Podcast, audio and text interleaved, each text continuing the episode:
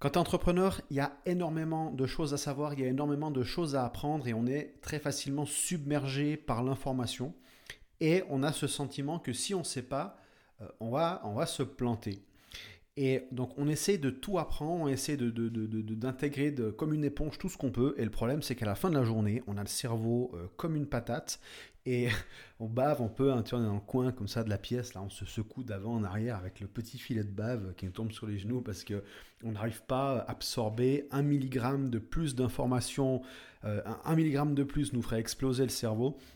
Alors qu'en en même temps, on a conscience qu'on n'a pas absorbé le, le 0,001% de ce qu'on devrait absorber pour pouvoir atteindre les objectifs qu'on s'est fixés. Et aujourd'hui, j'aimerais te partager un, donc un, principe de Redalio. Donc en ce moment, je suis en train de relire le livre Principles, Life and Work que je te conseille. Pour moi, c'est le meilleur livre que j'ai lu toute ma vie. C'est la quatrième fois que je lis ce livre. Et euh, chaque fois, j'apprends des choses. Et Redalio nous dit quelque chose, moi qui m'a fait sourire la première fois que je l'ai lu. Redalio, il nous dit, il nous dit, avant de commencer, je veux établir que je suis une merde stupide qui ne sait pas grand-chose par rapport à ce que je dois savoir. D'accord je traduis, je traduis de l'anglais.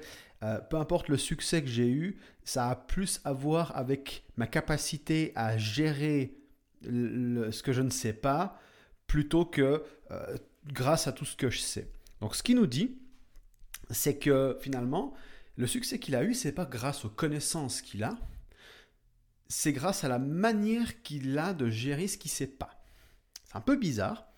Et j'aimerais vraiment qu'on approfondisse ça parce que si, tu vois, ton problème c'est ce que tu ignores et que tant que tu ignores, tu peux pas obtenir X, ben nous, ce que, tu vois, on a Redalio, donc ben dans le contexte, Redalio, euh, il, gérait jusqu'à il y a 5 ans le plus gros hedge fund au monde. Donc voilà, il, sait de quoi il parle un minimum quand, quand il s'agit d'argent. Et il nous dit, il nous dit que bah, cet argent, il a réussi à le faire non pas grâce à ses connaissances, lui-même, il se, il se catégorise lui-même comme une stupide merde. C'est quelqu'un qui est extrêmement humble, c'est quand même quelqu'un qui a beaucoup de connaissances, c'est juste qu'il a conscience que par rapport à ce qu'il sait, euh, et, par, rapport, à la vaste euh, étendue de l'univers, ben en fait, il sait vraiment pas grand-chose.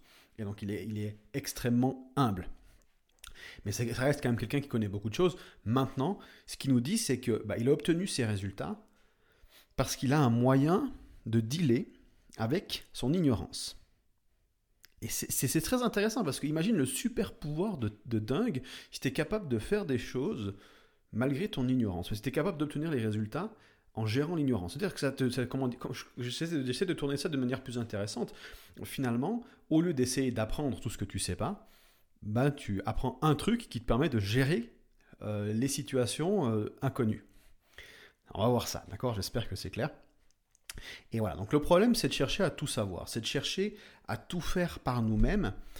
Et euh, c'est un, problème que j'ai remarqué, c'est un problème qui vient de l'ego. Moi, j'ai euh, longtemps vécu ça et je, suis en rémission.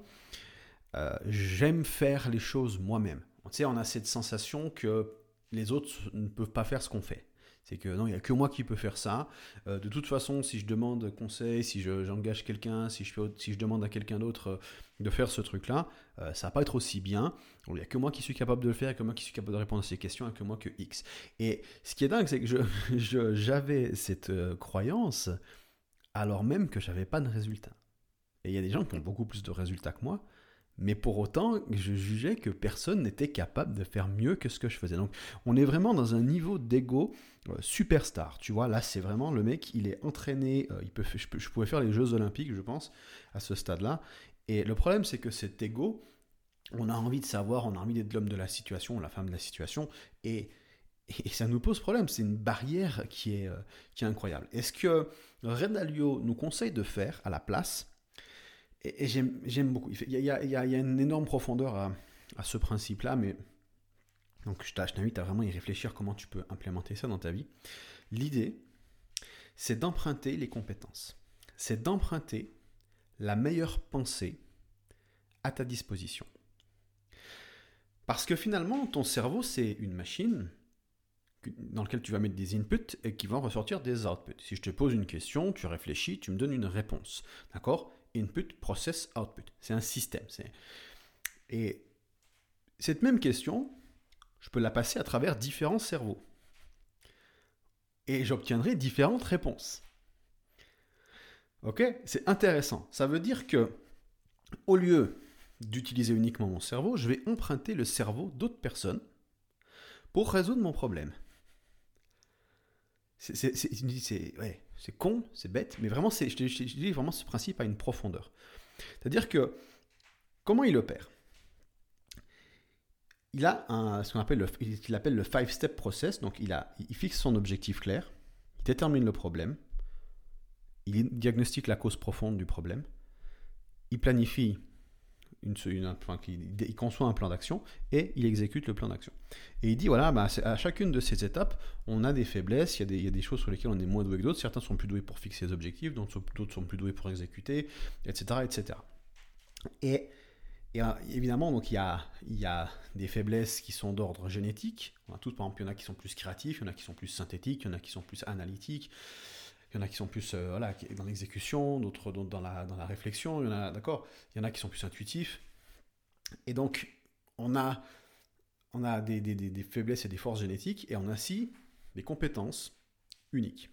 Et donc, identifier les personnes qui viennent combler nos faiblesses nous permet de dealer avec ce qu'on ne sait pas. Et il y, y, a tout un courant sur le web euh, qui nous dit qu'il faut ignorer nos faiblesses et renforcer nos forces. Euh, pour moi, c'est une des plus grosses conneries de l'univers. Donc, certes, tu veux travailler sur tes forces, tu veux tirer profit de tes forces, mais tu dois te concentrer sur tes faiblesses. Parce que dans, la théorie des, contraintes, un système n'est jamais plus performant que son élément le plus faible. D'accord? Tu prends une autoroute, toi, si, tu, si on dit, OK, il faut te concentrer sur tes forces. Tu prends une autoroute à 5 voies, il y a un tronçon à 2 voies, je me concentre sur mes forces, donc le tronçon à 5 voies, je le monte à 6, à 7, à 8, à 10, mais je garde le tronçon à 2 voies. Donc l'autoroute n'est pas. c'est comme si on avait une autoroute à deux voies tant qu'on n'élargit pas le tronçon à deux voies. Donc il faut se concentrer sur ses faiblesses. Et ce que nous dit Redalio, il nous dit une faiblesse n'est pas un problème si tu peux la contourner. Donc il y a basiquement deux manières de combler une faiblesse. Soit tu vas chercher ce dont tu as besoin et tu le prends pour toi, c'est-à-dire tu vas apprendre à faire les choses par toi-même, tu vas chercher les ressources, tu vas, d'accord? Soit tu vas emprunter les, ressources de quelqu'un, tu vas emprunter la cognition de quelqu'un d'autre. Ça peut être eh, basiquement deux façons de faire ça. Soit tu vas l'engager et il va exécuter le travail. Soit tu vas trianguler et à ce moment-là, tu vas discuter avec lui du problème. Donc on définit un problème, on discute ensemble, on met en place une solution ensemble. D'accord? Et euh, ça, cette idée, elle est très simple. Elle est très très très très simple en théorie. En pratique, elle est plus complexe parce que tu veux Qu'est-ce que tu veux? Tu veux quelqu'un qui soit crédible, parce que tu vois, tu peux pas trianguler tout et n'importe quoi avec n'importe qui. D'accord? Si, euh, si tu as un problème de santé, tu vas trianguler ça avec des médecins. Si tu as un problème business, tu vas trianguler ça avec des marketeurs, avec des consultants. D'accord Tu vas pas demander à ton médecin euh, comment, euh, comment gérer ton business et tu vas pas demander à ton marketeur comment te soigner. C'est évident. Donc on doit être crédible sur le sujet. Donc tu veux écouter des gens qui sont crédibles, tu veux trianguler avec des gens qui sont crédible. Euh, et il y a ça. Et la deuxième chose, c'est que tu veux que ces gens soient prêts à te donner leur avis transparent. Tu cherches le désaccord. Et c'est là où c'est très difficile, c'est que quand on est en désaccord, on a notre amygdale qui s'allume tel un petit sapin de Noël et qui nous dit Ah, danger, il n'est pas d'accord avec nous, il faut que je lui explique mon opinion et pourquoi c'est un connard.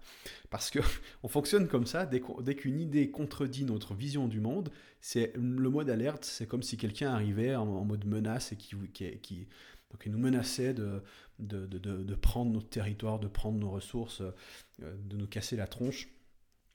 C'est basiquement le même euh, réflexe. Et donc, euh, le but, c'est de, de dire, ok, peut-être que c'est moi qui ai tort. D'accord? Peut-être que mon, ça, ça me sert à rien de balancer mon opinion, lui balancer mon opinion à la tronche, parce que ça va rien m'apporter. Donc, je dois accepter ce désaccord. Je dois l'écouter, je dois lui poser des questions, et je dois fermer ma gueule. Et ensuite, une fois qu'il a expliqué, là, là, je peux lui donner mon point de vue, et on va échanger pour, pour identifier euh, la meilleure, euh, la meilleure euh, solution. Et tu peux faire ça avec plusieurs personnes.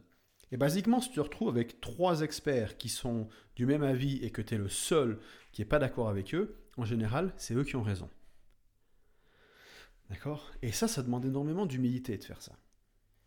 c'est très rare d'avoir des personnes qui ont ce niveau d'humilité. Et cette humilité, c'est ce qui te permet d'apprendre, c'est ce qui te permet de, bah, non pas de, comment dire, au lieu de te dire, il n'y a que mon cerveau qui est capable de processer les inputs et générer les bons outputs, bah, je peux utiliser les cerveaux qui sont à ma disposition pour générer de meilleurs outputs. Donc si je prends la même question et que je la processe dans trois cerveaux différents et qu'ensuite je triangule, d'accord, je mets en, euh, je, mets ensemble, je combine les trois réponses, ce qui me permet d'identifier la meilleure solution, j'augmente considérablement mes chances. J'avais à l'époque, quand j'étais DJ, j'avais découvert cette idée-là, euh, un peu par hasard. Donc, euh, le but d'un DJ, hein, tout simplement, c'est de mettre le feu au dance floor. Logique. C'est très difficile. Il ne suffit pas de passer des disques, il faut passer les bons disques. Et ça, c'est loin d'être évident. Alors quand tu as l'habitude, tu as un public que tu connais, tu sais ce qu'il veut, voilà. Mais c'est pas toujours facile et c'est quand même un certain challenge faut pas sous-estimer la difficulté, il suffit de passer le mauvais disque et tu vides la salle. Donc, on était, euh, donc moi j'avais une animation mobile avec un ami. On, on avait tout un matos, on avait des camions complets de, matériel, euh, lumière et son, et on, se baladait dans la région euh, pour installer ça, dans nos jeunes années folles. Et on s'est rendu compte un soir, en mixant, on était les deux, on mixait les deux en même temps, on a une grosse salle, on doit avoir 2000 personnes, qui sont comme ça. Et on s'est rendu compte que quand on était les deux d'accord sur la musique suivante à passer, c'était le carton à chaque fois. Si, si tu vois, quand j'étais en train de mixer, moi de mon côté, un peu fier et tout, qui me disait, mais ça, mais ça, j'étais là, ouais, non, non, euh, plutôt ça, et je, mettais un truc et on était, pas, on était en désaccord sur la chanson suivante à passer, ça faisait généralement un bid où c'était très moyen.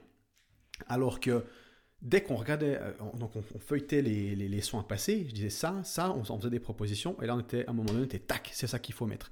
Et là, il y avait une sorte de light, qui, tu vraiment un déclic qui s'opérait, et quand on était vraiment les deux d'accord, ok go.